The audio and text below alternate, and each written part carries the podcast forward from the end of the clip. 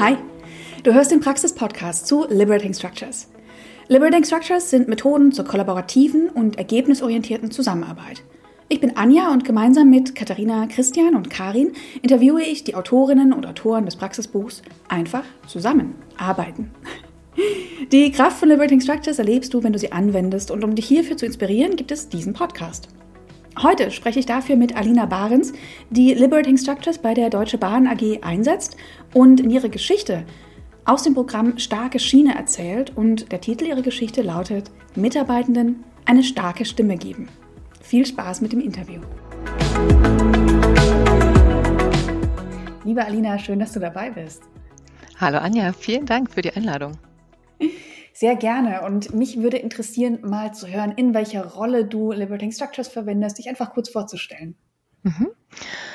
Also ich arbeite bei der Bahn, der ähm, zentralen Change-Abteilung dort und wir begleiten die Transformation der diversen Bereiche im DB-Unternehmen hin zu der starken Schiene, also dieses große Ziel ne, der Verkehrsverlagerung auf die Schiene, das ist unser Thema und ich habe die Aufgabe, da vor allem das Kulturelle, das Miteinander, die Zusammenarbeit so ähm, ja, zu begleiten und immer wieder auch Initiativen anzustoßen, dass es ähm, ja, gelingt, da auch über die Geschäftsfeldgrenzen hinweg in diesem großen Unternehmen ja, ein starkes Miteinander zu leben, sowohl in den einzelnen Teams als auch eben übergreifend im gesamten Konzern. Ah, schön. Es klingt auch bei so einem großen Konzern, als wäre jeden Tag was anderes und dass du auch mit ganz unterschiedlichen Teams Sachen angehst und zusammenarbeiten. Ganz genau, ja, ganz diverse, vielfältige Bereiche, also von Instandhaltungsteams ähm, bis hin zu Finanzen und das ist eine große, große Bandbreite. Ja, und viele, viele Gelegenheiten auch natürlich für Liberating Structures. Sehr schön. Bevor ich dich nach der äh, Praxisbuchgeschichte frage, würde mich noch interessieren, wie du zu Liberating Structures gekommen bist und vor allem, was dir geholfen hat, in so eine eigene Praxis, in die eigene Anwendung zu kommen. Ja, ich erinnere mich ganz genau an den ersten Kontakt mit Liberating Structures. Das war äh, das große Buch ja, von Keith und Henry. Ähm, und vor allem aber dann äh, ein Meetup oder nein, vielmehr, es war ein Immersion-Workshop hier in Berlin. Zwei Tage intensiv ähm, eintauchen in Liberating Structures und das war eine ja, ganz prägende Erfahrung. Es hat so viel Lust gemacht, das äh, dann selbst auch in die Praxis umzusetzen. Und ich hatte da auch sehr viele Spielräume damals schon, das zu tun in meiner Rolle. Das war damals noch in einem anderen Bereich. Mm, und ich hatte auch gerade meine Ausbildung nebenberuflich zur Facilitatorin ähm, ja noch nicht ganz abgeschlossen, aber war eben schon sehr in dieser Rolle unterwegs, Teams und Gruppen einzuladen, auf eine andere Art und Weise in Kontakt zu treten und sich zu besprechen. Und deshalb fiel mir das recht leicht. Also ich hatte zum Beispiel die Verantwortung dafür, ähm, monatlich, ja, das waren so 60 bis 100 Menschen da in meiner Abteilung, ähm, immer wieder einzuladen, auch den Zusammenhalt zu stärken. Und da gab es so viele Möglichkeiten, dann mit Liberating Structures ähm, Gemeinsamkeiten in den Themen, in den Projekten zu entdecken und eben auch persönlich ganz neu in Verbindung zu treten, dass ähm, ja, ich es da recht leicht hatte, aber auch dank der äh, Unterstützung und der Inspiration aus der Berliner Meetup-Community. Also ich war viel auf Meetups unterwegs, habe auch äh, dann Freude gehabt, die selbst teilweise auch mit zu hosten, also Strings aus Liberating Structures zu entwickeln und äh, da einfach viel auszuprobieren. Ja, schön. Und du bist Autorin im Praxisbuch. Äh, so sind wir auch zusammengekommen in diesem Podcast. Ja. Da interessiert mich, wie du deine Geschichte ausgewählt hast. Als Autorin, als äh, das Praxisbuch irgendwann um die Ecke kam und es darum ging, haben wir eine Geschichte zu erzählen? Und wenn ja, welche? Wie ist das bei dir abgelaufen? Wie hast du deine Geschichte ausgewählt? Also ich hatte ziemlich schnell klar, welche Geschichte ich erzählen möchte. Es war nämlich ein ähm, ja, ganz besonderer Workshop, wo ich zusammen auch mit Ina hier auch aus der Berliner Liberating Structures Community die ähm, Möglichkeit hatte, mit 40 Mitarbeitenden aller möglichen Bereiche von der Bahn und auch aus verschiedenen Ebenen, ähm, der so ein gemeinsames Thema äh, herauszufinden, woran sie alle mit ihren unterschiedlichsten Hintergründen arbeiten wollen, wovon sie glauben, dass es essentiell ist, äh, für die starke Schiene daran zu gehen. Also es war die große Herausforderung, Menschen zusammenzubringen und dann eben dieses eine gemeinsame, auch sehr schmerzvolle Thema zu finden, wofür dann aber alle Energie haben, ähm, auch daran zu arbeiten und äh, Lösungsansätze zu entwickeln und das eben im Rahmen von einem großen Partizipationsprozess ähm, im Rahmen der Strategie, wo ja die Einladung immer noch auch ist, ne, für Mitarbeiter aller Bereiche, sich da einzubringen und auch mitzuentwickeln. Ne? Was braucht es noch für die starke Schiene außerhalb der schon formulierten großen Themen, ähm, strategischen Projekte etc.?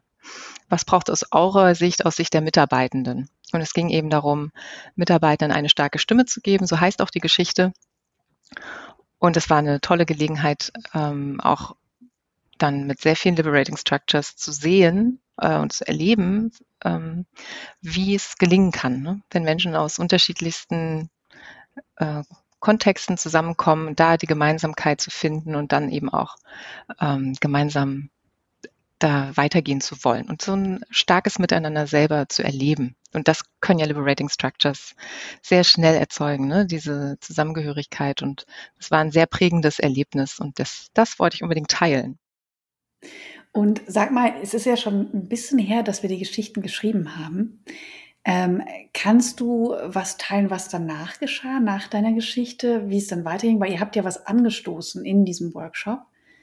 Gibt es da was, was man teilen kann, was danach geschah, was nicht in der Geschichte steht?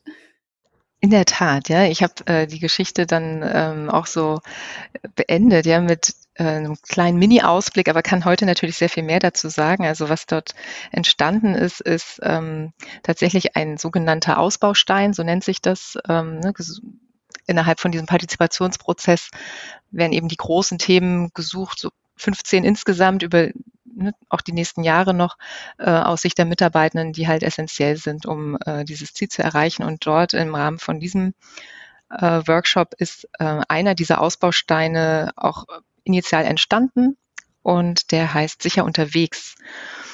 Und da geht es äh, darum, die ja, alle Kräfte sozusagen im Unternehmen dahingehend zu bündeln, dass MitarbeiterInnen und KundInnen im, insbesondere im Nahverkehr noch stärker äh, besser geschützt sind vor zum Beispiel Übergriffen. Ganz äh, wichtiges Thema und dringliches Anliegen, was da herauskam. Und die Umsetzung äh, von diesem Ausbaustein, die ist auch dann ja sehr zügig vorangeschritten. Also es gab dann ähm, tatsächlich auch ja, jemanden, der sich dafür den, den Hut aufgesetzt hat ne, im, im Management, wo das Thema auch gut verortet war. Und die Mitarbeiter, die sich da eben besonders für eingesetzt haben, auch für das Thema und auch noch weitere wurden da auch gut eingebunden ähm, in, in der Umsetzung von den, von den Maßnahmen und auch nochmal in der feinen Ausformulierung davon, was dafür alles ähm, zu tun ist. Und es ging noch weiter auch mit weiteren Ausbausteinen, die dann ähm, in folgenden Workshops entwickelt wurden. Es hat einfach gezeigt, dass es möglich ist, ne? dass es möglich ist, mit diesem Ansatz ähm, Menschen aus allen möglichen Bereichen des Unternehmens zusammenzubringen, auch dann gemeinsame äh, dringliche Themen und Lösungsansätze zu finden. Schön. Dann ähm, einmal weg von der Geschichte, aber vielleicht ist es ja Teil der Geschichte. Ich bin gespannt. Hast du eine Lieblingsstruktur? Und wenn ja, welche ist das? Und erzähl mal, wie es dazu kam, dass das eine Lieblingsstruktur geworden ist. Oder vielleicht war es ja auch sofort.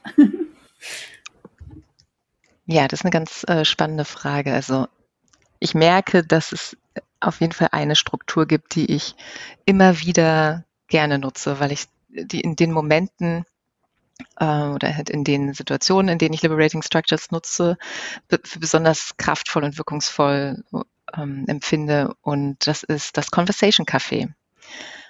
Und das haben wir auch innerhalb von dem Workshop, der im Buch beschrieben ist, benutzt. Ähm, und ich merke, das ist eine Struktur, die es äh, auf ja, wirklich einfache Weise ermöglicht, auch sehr und vor allem emotional beladene Themen auf eine Art und Weise zu besprechen, die unglaublich entspannt, ähm, entschleunigt, aber äh, ähm, gerade auch mit diesem Ne, mit dieser gewissen Langsamkeit durch die, die Taktung. Ne? Jeder spricht eine Minute zum Thema, was ähm, äh, empfinde ich, was äh, ne, bewegt mich dazu. Ne? Und wenn alle einmal gesprochen haben, gibt es noch eine Runde, wo jeder noch einmal teilt, ne? was denke ich und fühle ich, nachdem ich alle anderen gehört habe. Diese ähm, gleich verteilte und getaktete Redezeit für alle mit der hohen Aufmerksamkeit für das, was derjenige, der gerade auch den Redestab hält oder der dran ist, ne? was die Person mitteilt, ähm, also das ist eine ganz andere Qualität des Zuhörens, die da möglich wird und dadurch eben auch Blickwinkel, die sich relativ schnell auch ne, verändern können, auch wenn es einem langsam vorkommt, geht, glaube ich, dadurch äh, ist tatsächlich auch äh, viel schneller als mit anderen ähm, Strukturen oder Methodiken einen gemeinsamen Blick auf ein Thema zu entwickeln. Hm. Ja, ich liebe das auch sehr, weil es eine schöne Mischung ist aus dem Miteinander und alle haben diesen Raum, diesen Raum für sich, den man nicht verteidigen muss. Ja, und da wo auch wirklich es ähm, für mich auch immer wieder überraschend leicht gelingt, ähm, das dieser Raum gerne genutzt wird. Also auch von Menschen, die vielleicht sonst skeptisch wären, ne? ob jetzt ähm, das wirklich okay ist, äh, diese Meinung zu vertreten, die vielleicht auch unbequem ist, ne? oder die unsicher sind, ähm, wie genau wie, wie ihre Haltung ankommt. So, das ermöglicht in, ja auf einfache Weise eine hohe auch ja, psychologische Sicherheit. Mhm. Hast du einen konkreten Anwendungsfall im Kopf, wo du das Conversation Café empfehlen würdest, wenn jemand das zum Beispiel noch nie verwendet hat? Ähm, vielleicht äh, fällt dir ein Anwendungsfall ein, wo das besonders gut passt oder ist ja, ähm, ja einfach von der Intention, die es hat, eben solche komplexen Themen dafür Raum zu schaffen. Ähm, was wäre ein guter Anwendungsfall dafür? Hm.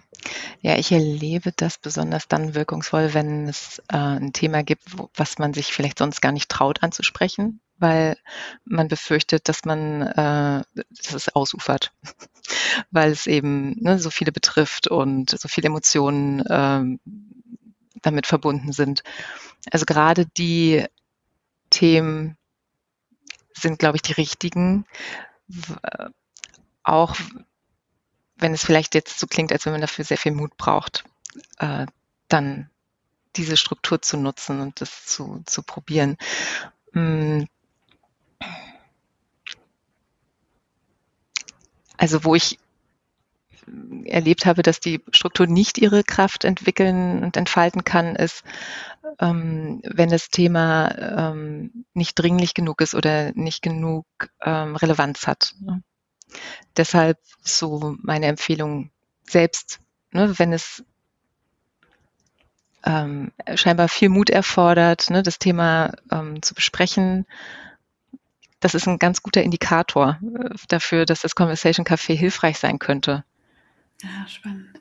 Ist ja häufig die, ähm, wenn man es noch nie angewendet hat, möchte man lieber was nehmen, was vermeintlich einfach einfacher ist dafür. Hast du denn einen Tipp? Also es muss gar nicht so sehr für das Conversation Café sein, aber äh, um in so eine eine Praxis zu kommen äh, von Liberating Structures, hast du da Tipp oder ein Tipps äh, für jemanden, um da reinzukommen? Hm, also, womit ich auch gute Erfahrungen gemacht habe, ist dann halt, wenn man sich so ein bisschen äh, nochmal ausprobieren möchte, dann einfach Menschen zu finden im eigenen Umfeld, äh, im Kollegenkreis oder ne, auch in der Familie oder im Freundeskreis oder in Netzwerken oder wo man so unterwegs ist und gemeinsam ähm, so ein Anliegen verfolgt oder an etwas arbeitet. Also wer auch immer bereit ist, dann da etwas auszuprobieren, die einzuladen.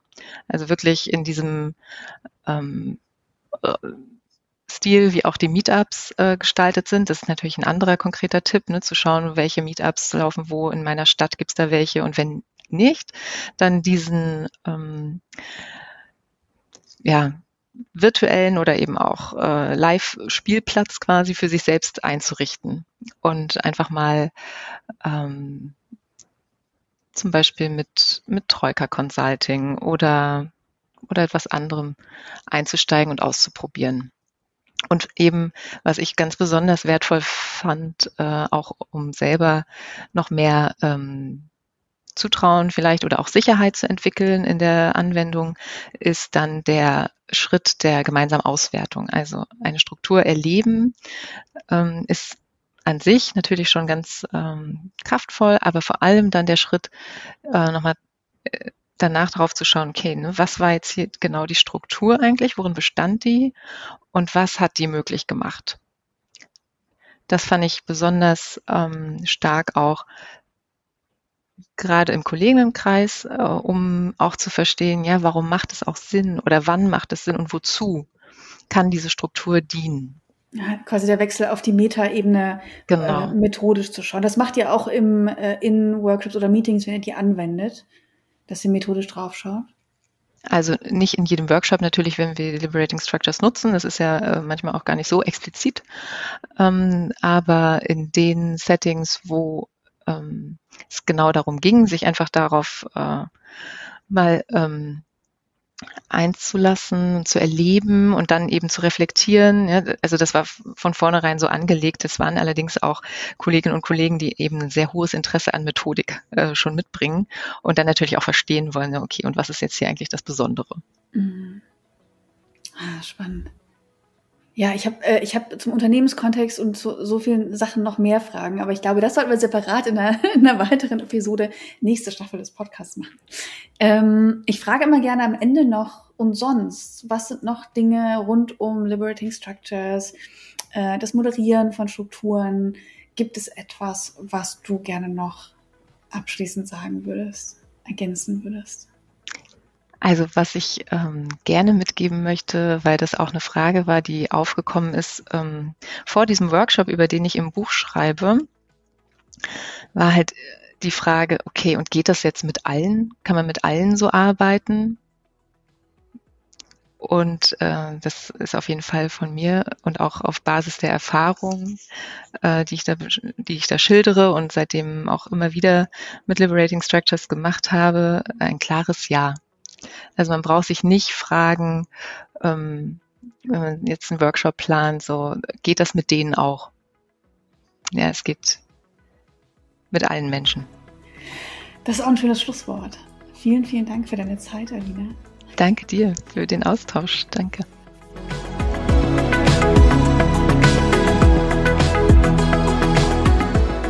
Das war der Praxis-Podcast zu Liberating Structures. Alle zwei Wochen erscheint eine neue Folge.